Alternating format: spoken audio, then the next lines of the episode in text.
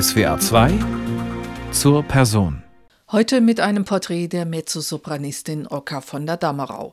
Dazu herzlich willkommen. Am Mikrofon begrüßt sie Dorothea Huslein.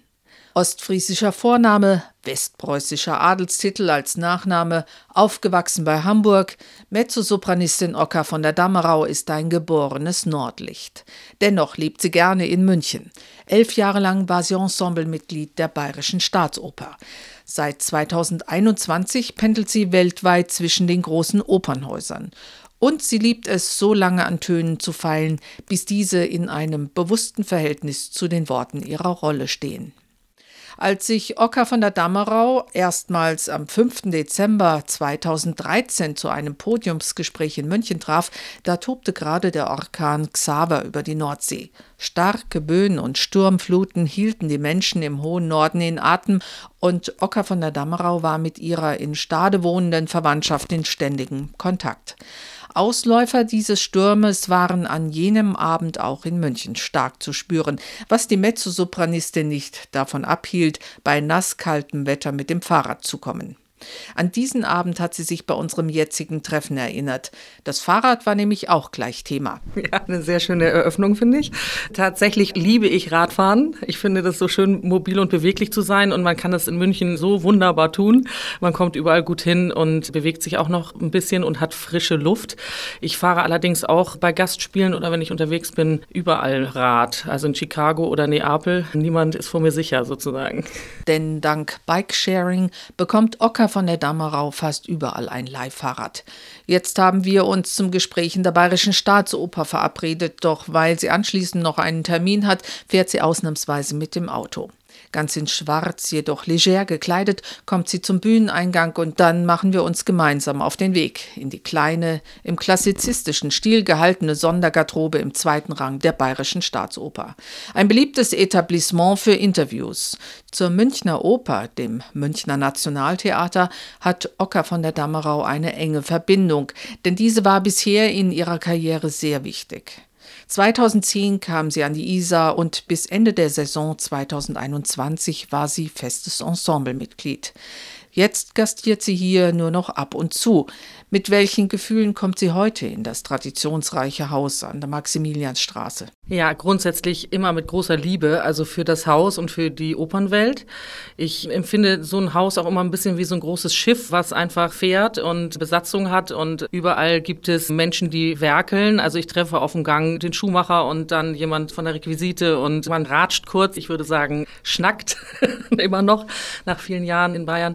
Und ich liebe halt auch dieses Publikum, was hier ist. Im Moment bin ich ja nicht so viel auf der Bühne gewesen. Aber ich habe großes Vertrauen in das Publikum, dass es mein Publikum immer noch ist und dass es kommt und bleibt und dieses Haus einfach versorgt.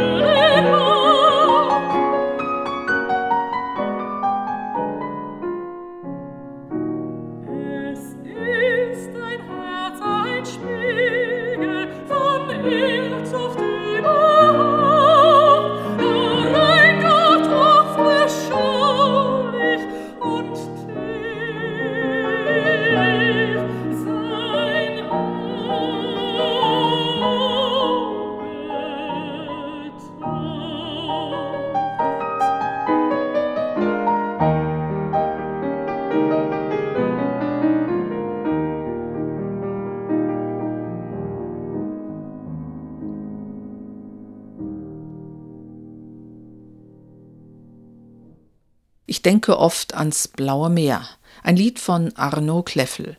Begleitet am Klavier von Adrian Bajanu hörten wir die Mezzosopranistin Oka von der Dammerau und die gebürtige Hamburgerin. Sie ist heute unser Gast in SWR 2 zur Person. Ocker von der Dammerau hat lange Jahre das feste Ensemble-Dasein an der Bayerischen Staatsoper sehr geschätzt. In München ist sie gereift und zum Publikumsliebling geworden. Dass sie weiterhin hier auftreten wird, beruhigt zumindest das Publikum. Denn zum Ende der Saison 2021 hat sie sich für das freie Künstlerdasein entschieden, zu einer gerade durch die Corona-Krise schwierigen Zeit für den Kulturbetrieb. Doch nach elf Jahren hat sich einfach ihr Blickwinkel geändert. Anfangs betrachtet man alles mit großen leuchtenden Augen und irgendwann kennt man doch schon auch viel und man verändert sich und alles verändert sich und dann ist es vielleicht auch an der Zeit, die Umstände zu ändern.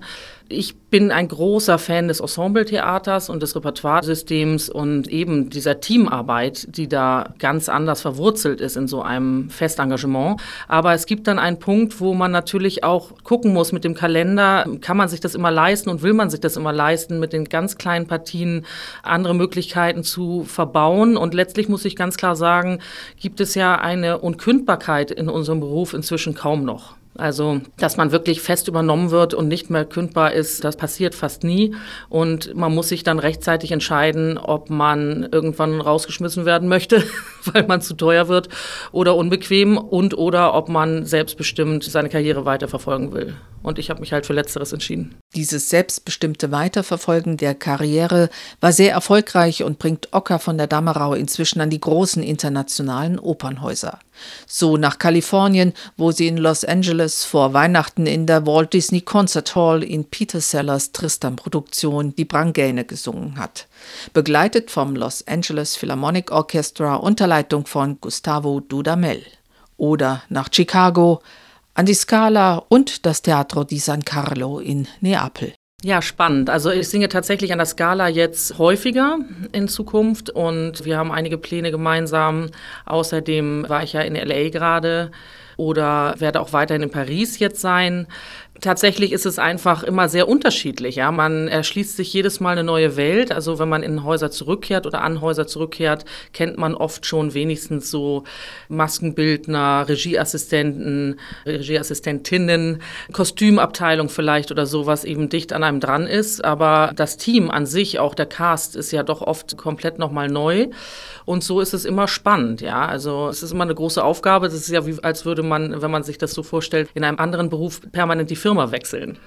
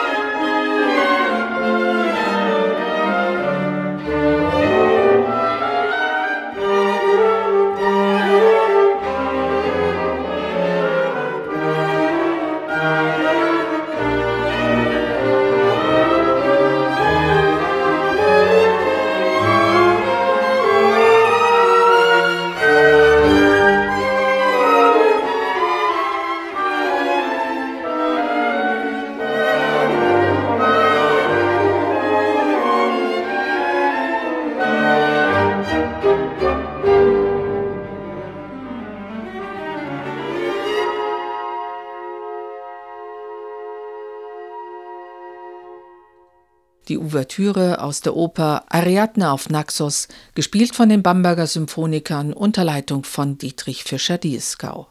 Mit der Titelpartie dieser Oper gibt Ocker von der Dammerau Ende März ihr Rollendebüt an der Bayerischen Staatsoper und heute ist sie zu Gast in SWR 2 zur Person. Diese Münchner Ariadne-Inszenierung von Robert Carson hatte 2008 Premiere und Ocker von der Dammerau kennt die Produktion schon sehr lange. Denn ab 2013 war sie darin immer wieder als Triade, also als eine der tröstenden Nymphen zu erleben. Interessant wird's, wenn sie jetzt die Titelpartie übernimmt. Also sicherlich spannend, weil es natürlich auch im Rahmen dieser Facherweiterung, wie ich es nenne, läuft.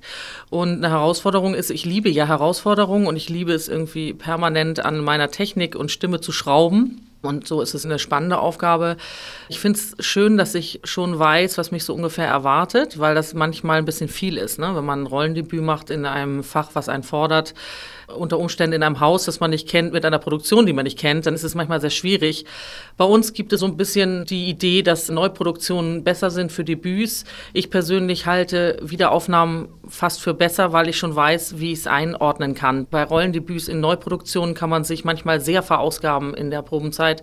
Wenn die Regie vielleicht auch noch nicht so ganz genau weiß, wohin oder so, dann wird es manchmal doch schwieriger, auf den Punkt zu springen. Robert Carson hat diese Ariadne als elegische und verlassene Prinzessin dargestellt, eine Geschichte der Depression.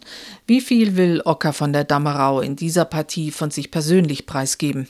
Na, grundsätzlich ist es natürlich eh in dieser Oper schon so verankert, dass es auch ein bisschen fast auf die Schippe genommen wird, natürlich, dass so diese leidende Diva ist. Ich meine, letztlich muss ich sagen, also ob ich es will oder nicht, ich bin halt nicht so richtig gut Diva, aber ich habe schon eine große, große Spannbreite an Emotionen. Und alles, was geht, glaube ich, ist mir nicht fremd, will ich mal sagen. Und insofern mag ich auch ich mag natürlich diese Musik, die so wunderschön ist, auch singen und mich da reinlegen. Ja, also man wird sehen. Wer die Oper Ariadne auf Naxos von Richard Strauss kennt, weiß, dass die Titelpartie für einen dramatischen Sopran geschrieben ist. Mezzosopranistin Oka von der Dammerau, die für ihr großes, warmes Timbre bekannt ist, geht da unerschrocken mit großer beruflicher Erfahrung und der nötigen dramatischen Stimmkraft dran. Also ich meine, die Frage ist, ob ich ein dramatischer Mezzo bin, glaube ich. Ich bin da ja immer so ein bisschen rotzfrech und überlege nicht in diesen Kategorien, was vielleicht auch verrückt ist. Aber bis jetzt, also meine Stimme ist einfach sehr lang. Das war sie schon, als ich im Schulchor war. also, dass ich wirklich Tiefe habe und wirklich Höhe hatte. Die lässt sich natürlich, wenn man dann im dramatischen Bereich singt oder einfach eine große Stimme hat, lässt sie sich nicht mehr so leicht nach oben führen. Das braucht dann ein bisschen Arbeit oder auch ein bisschen mehr. Die habe ich jetzt ganz gut getan. Also ich freue mich, dass es so funktioniert. Es war für mich einfach auch ein Aha-Erlebnis sozusagen, diese Partie, unter anderem diese Partie anzugehen, weil die natürlich auch völlig anders ist als eine Brünnhilde, also mit der ich dann meine Erfahrung schon habe. Aber Strauß hat natürlich bekanntlich wahnsinnig gut für die Stimme geschrieben. Schwer ist es auch allemal, aber es geht halt, wenn man es trainiert, gehen Dinge, die man vielleicht vom Blatt lesend erstmal nicht so erwartet, ja. Also es ist halt unheimlich gut in die Kehle geschrieben, ja. Eine Aufnahme von Oka von der Dammerau als Ariadne gibt es leider noch nicht, aber dafür hören wir sie jetzt als Liedinterpretin.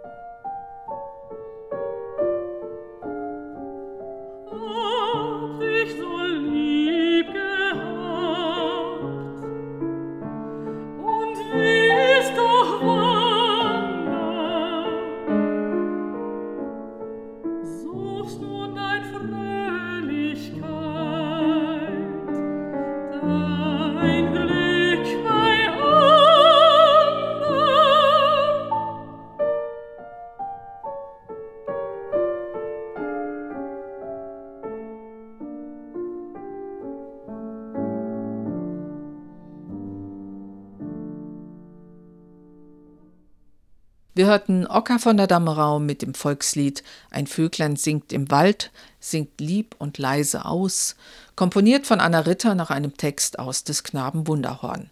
Begleitet von Adrian Baiano am Klavier und die Mezzosopranistin ist heute zu Gast in SWR 2 zur Person.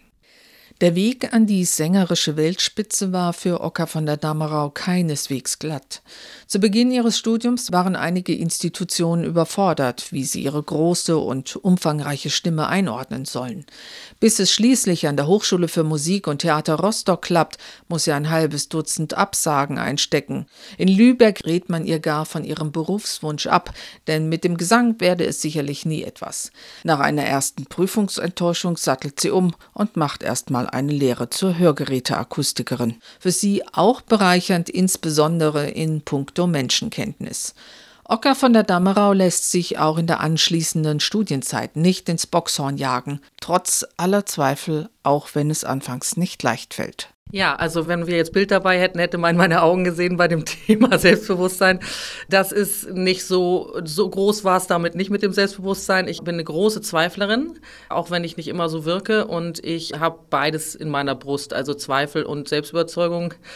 Aber es ist nicht so einfach gewesen immer. Und es ist auch für mich sehr schwierig zu sagen, ich kann das, wenn Leute mir das immer nicht zutrauen. Also es war ein Weg dahin, jetzt doch einfach alt genug und Frau genug zu sein, zu sagen, ich weiß, was ich kann und ich möchte das machen. Und dann zu merken, dass es funktioniert, ist einfach ein guter Moment. München ist Drehkreuz der Karriere von Ocker von der Dammerau. Dort hat sie nach ihrem Studium ein Vorsingen im Gasteig und wird prompt an die Staatsoper Hannover engagiert. Durch einen Wink des Schicksals kommt sie bei einem Gesangswettbewerb erstmals mit Wagner in Berührung, einem Komponisten, zu dem sie im Laufe der letzten Jahre eine ganz besondere Beziehung entwickelt hat. Am Ende ihres Studiums in Freiburg hat sie der Vorsitzende des dortigen Wagner-Verbandes angeregt, am Wettbewerb Junge Wagner-Stimmen in Venedig teilzunehmen. Noch hat sie Vorbehalte gegen Wagner, den Antisemiten und Lieblingskomponisten Hitlers. Doch unmittelbar nach der Opernschule in Stuttgart gewinnt sie 2006 den Sonderpreis des Wagner-Wettbewerbs in Venedig. Dies und ihre Beschäftigung mit seiner Musik verhelfen ihr zum Karrieredurchbruch. Ja, ich bin erstmal wahnsinnig dankbar für die Karriere überhaupt und wahnsinnig dankbar für diese Liebe zu der Musik von Richard Wagner. Ich bin ja so ein bisschen wie die Jungfrau zum Kinde gekommen, zum Singen, zu dem Beruf und auch zu den Komponisten und ihrer Musik. Das ist also alles ein eigenes Erschließen eigentlich dieser ganzen Welt, weil meine Familie nicht aus diesem Bereich kam und auch gar keine Oper- oder Gesangsmusik gehört hat. Jedenfalls nicht klassisch oder ernste Musik. Und ich hätte das alles gar nicht gedacht. Ich hätte natürlich gar nicht damit gerechnet, dass ich mal Solistin bin an der Bayerischen Staatsoper oder auf der Bühne der Skala stehe. Das ist für mich ein wahnsinniges Glück. Und ich spüre zur Musik von Richard Wagner genauso wie zur Musik von Gustav Mahler. Bei den beiden Komponisten ist es so, dass ich, wenn ich jetzt eben sage, ich, ich bin selbstbewusst genug als Künstlerin, dann habe ich das Gefühl, ich spüre, was ich machen muss und möchte und was vielleicht auch den Herren gefallen hätte, die es geschrieben haben. Also es ist für mich eigentlich fast wie eine natürliche Sprache, diese Musik zu singen. Und das ist toll.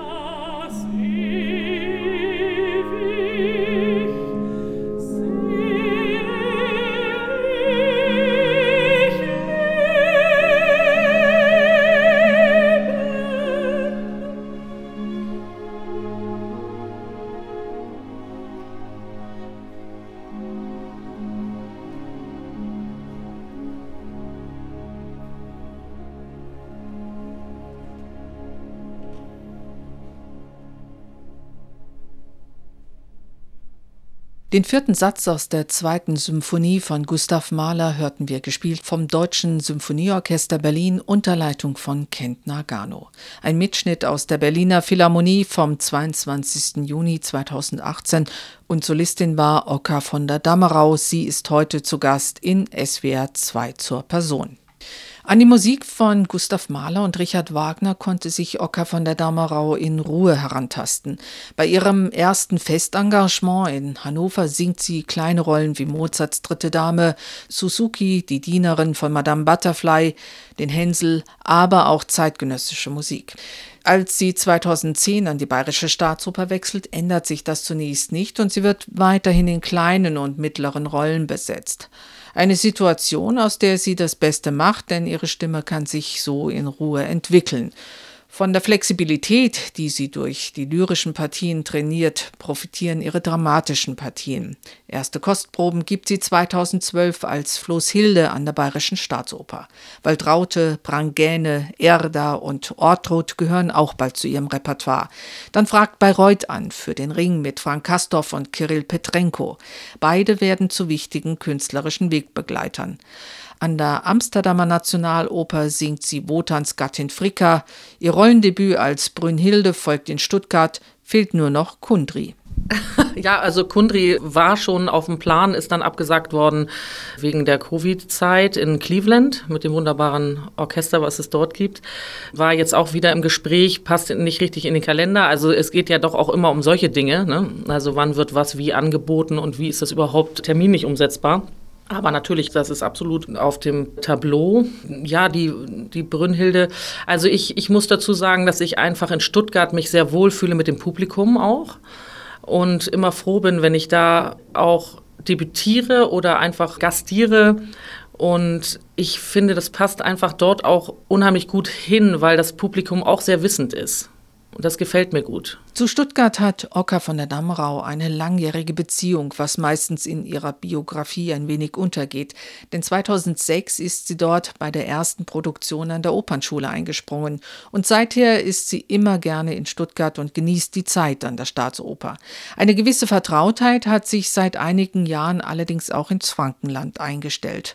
Auf den grünen Hügel kehrte sie als Erda und Norn 2022 in den neuen Ring von Valentin Schwarz zurück. look Die Magie dieses Ortes ist ihr bewusst. Ja, erstmal ist natürlich dieses Haus einfach das äh, große Geschenk. Ich bin immer sehr glücklich, wenn ich auf der Bühne stehe und in diesem wunderbaren Raum singen darf, der einfach einzigartig ist. Und natürlich ist einem bewusst, was das auch für ein Ort ist und wer da schon alles gesungen und musiziert hat. Zum anderen ist die äh, ganze Region einfach wunderschön und es ist natürlich immer sehr angenehm, dort auch die Zeit zu verbringen. Diesen Sommer zum Beispiel war es wirklich sehr, sehr schön, weil es letztes Jahr so schwierig war durch Corona. Und dass man jetzt wieder so eben dort auch mit dem Fahrrad bin ich fröhlich durch Bayreuth geradelt. Es war herrliches Wetter und die Kollegen saßen irgendwo und man konnte sich dann nach der Probe dazusetzen. Und äh, das war wirklich so ein bisschen wieder, wie man sich das wünscht und vorstellt, dass man so eine Gemeinschaft hat und auch die Zeit so ein bisschen außerhalb der Arbeit miteinander verbringt.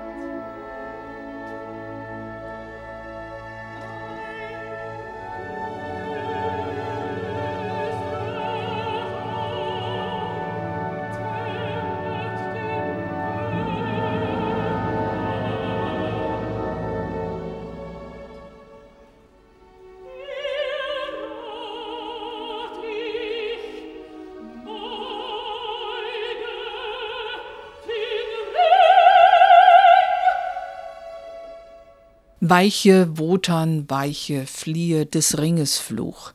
Mit der Arie der Erda aus dem Rheingold von Richard Wagner hörten wir Ocker von der Dammerau. Zu erleben war sie damit im letzten Jahr bei den Bayreuther Festspielen in der neuen Ringinszenierung von Valentin Schwarz. Begleitet wurde sie vom Festspielorchester unter Leitung von Cornelius Meister. Zudem war kurz der lettische Bassbariton Egils Silinch zu hören. Was ihre Wahlheimat München anbelangt, so verbindet Ocker von der Dammerau diese auch in besonderer Weise mit Subin Meta. 2014 hat sie ihm für die bevorstehende Maskenballproduktion an der Bayerischen Staatsoper als Ulrika vorgesungen. Er hat sie mit Begeisterung daraufhin für diese Partie besetzt und in Folge immer wieder für Konzerte mit Werken von Mahler und Schönberg. Meta hat sich einzig auf seine Einschätzung verlassen und brauchte damals keine Bestätigung von anderer Seite. Das Vertrauen, das Zubin Meta in sie gesetzt hat, bedeutet ihr bis heute viel und war das Sprungbrett an die Spitze ihrer Zunft.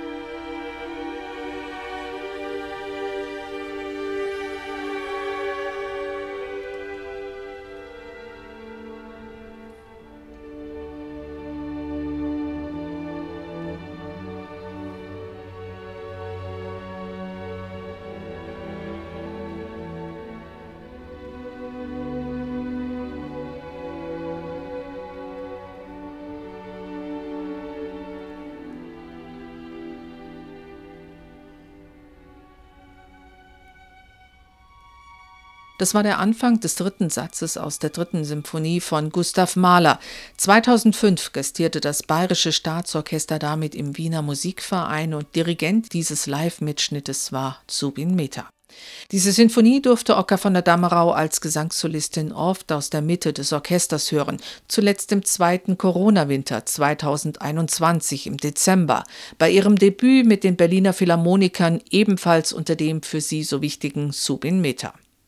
Mittlerweile ist Ocker von der Dammerau viel unterwegs. Das Pendeln zwischen den Engagements ist für die Mutter zweier Söhne im Alter von 10 und 13 Jahren nur möglich, weil sie gut organisiert ist und die Unterstützung ihres Mannes hat.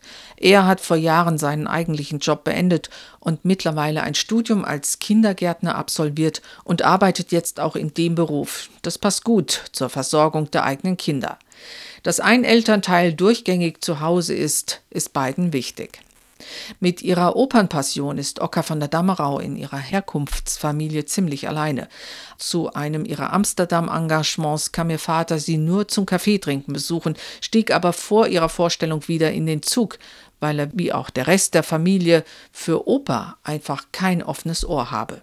Ich habe mich so ein bisschen daran gewöhnt, dass die Menschen einfach ihren eigenen Kopf haben und ich mir überlegen muss, was ich mit ihnen eigentlich am meisten genießen kann. Und die Beziehung zum Vater definiert sich halt nicht über den Opernbetrieb sozusagen, sondern als Vater und Tochter. Und da ist das Kaffeetrinken definitiv grundsätzlich wichtiger. Wobei mein Vater eher Tee trinkt, glaube ich.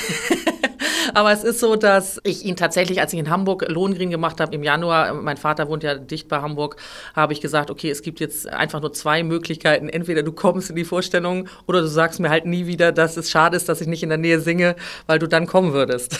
so. Und er ist dann tatsächlich gekommen, also in Begleitung meiner Schwester und zweier ihrer Freundin. Das war total nett. Und äh, fand das dann auch ganz beachtlich, was da so stattfindet. Also er ist durchaus klassischer Musik aufgeschlossen, aber eben bisher noch nicht so richtig Wagner oder längeren Opern. Ja, das war, war ganz schön. Aber ich bin auch sehr darauf eingestellt, Dinge alleine zu machen. Dadurch, dass eben auch meine Familie sonst nicht so mitreist, bin ich da ganz gut drin, alleine zu arbeiten, ohne privaten Background. Und ich denke, es ist manchmal auch einfacher, weil man nur seine eigenen Bedürfnisse hat und nicht noch irgendwie sich um Sackflöhe kümmert. Im Elternhaus von Ocker von der Dammerau wurde damals zwar kein Operngesang gehört, aber Barockmusik erinnert sie immer an ihre Kindheit. Die gehörte nämlich schon zur Musik, mit der sie aufwuchs. Aber diese Gattung spielte auch während ihres Studiums eine Rolle, denn in Freiburg durfte sie während dieser Zeit auch mit Gottfried von der Goltz und dem Freiburger Barockorchester und auch mit Michael Behringer arbeiten. Musik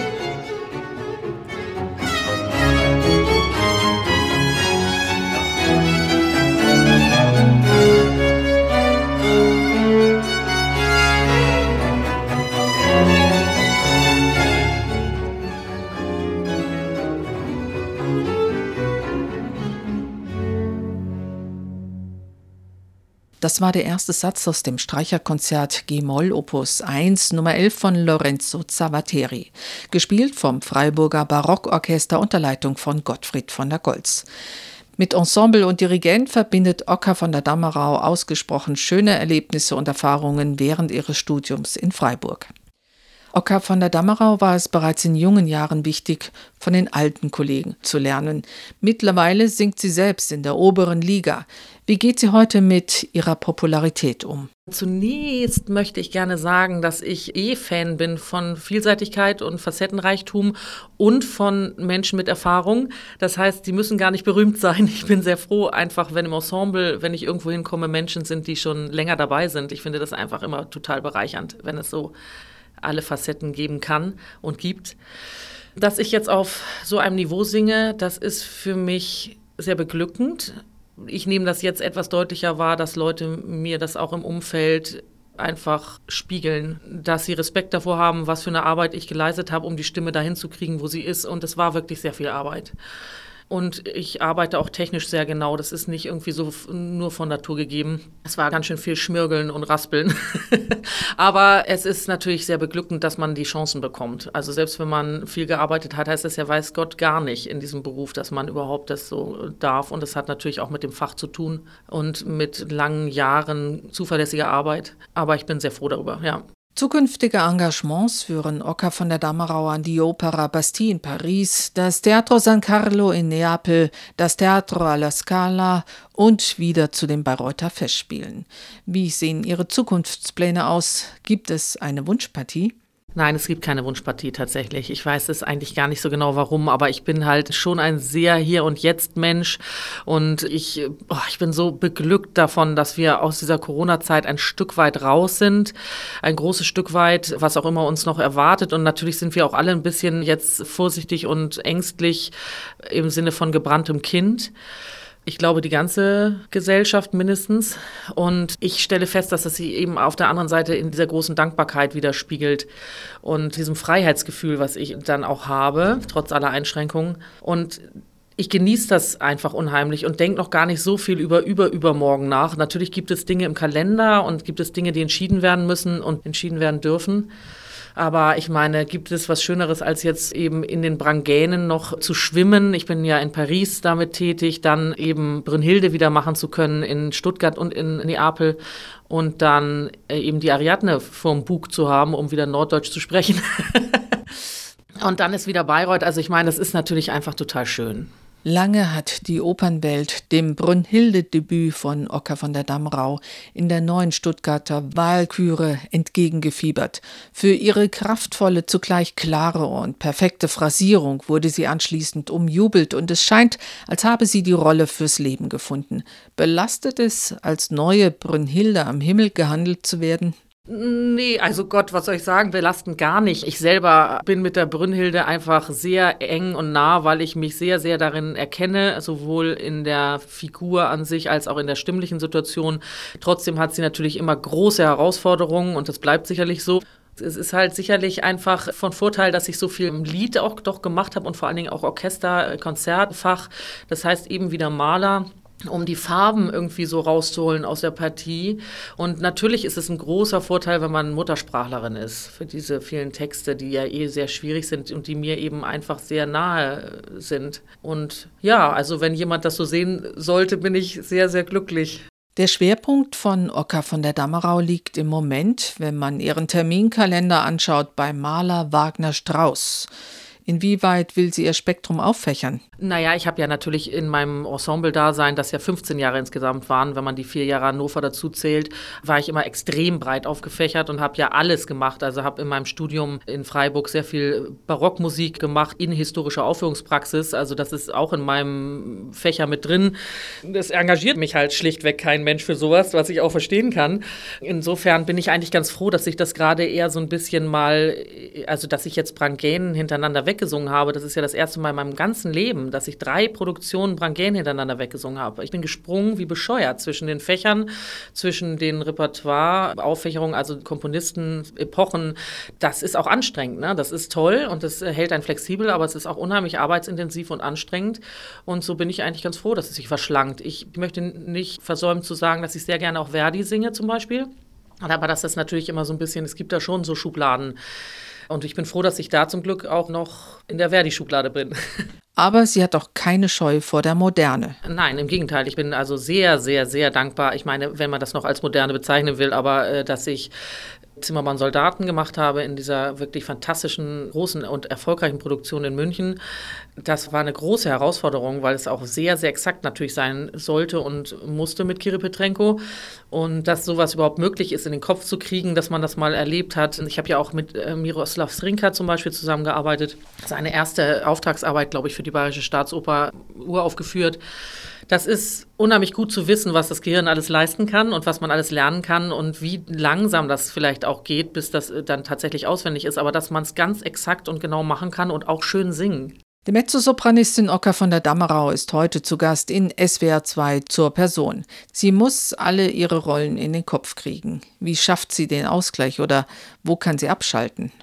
Wenn ich zu Hause bin, definitiv ist das nicht nötig, weil ich die Familie habe.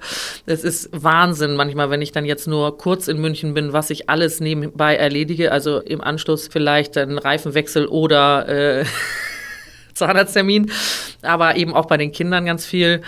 Ansonsten mag ich einfach die Künste. Also ich komme ja eigentlich eher aus einer Familie, die für bildende Kunst sich interessiert hat. Das schätze ich immer sehr und versuche das auch gerade, wenn ich in so tollen Städten unterwegs sein darf, ein bisschen noch zu genießen und zu nutzen. Das ist ein Ausgleich und ich mag wahnsinnig gern einfach im Café rumsitzen und Leute angucken und so ein bisschen mein Bürokram derweil erledigen und so. Das ist so eigentlich auch was, wo ich tatsächlich auftanke. Ocker von der Damerau hört privat aber auch sehr viel Musik allerdings tatsächlich ganz viel Radio. Deswegen bin ich auch so froh, wenn es diese wunderbaren Sender noch gibt. Allerdings Popularmusik, also wirklich Popularmusik und auch teilweise rockiger und so. Sehr unterschiedlich. Also das hat sehr viel zu tun mit Tagesstimmung, Uhrzeit des Tages und so weiter.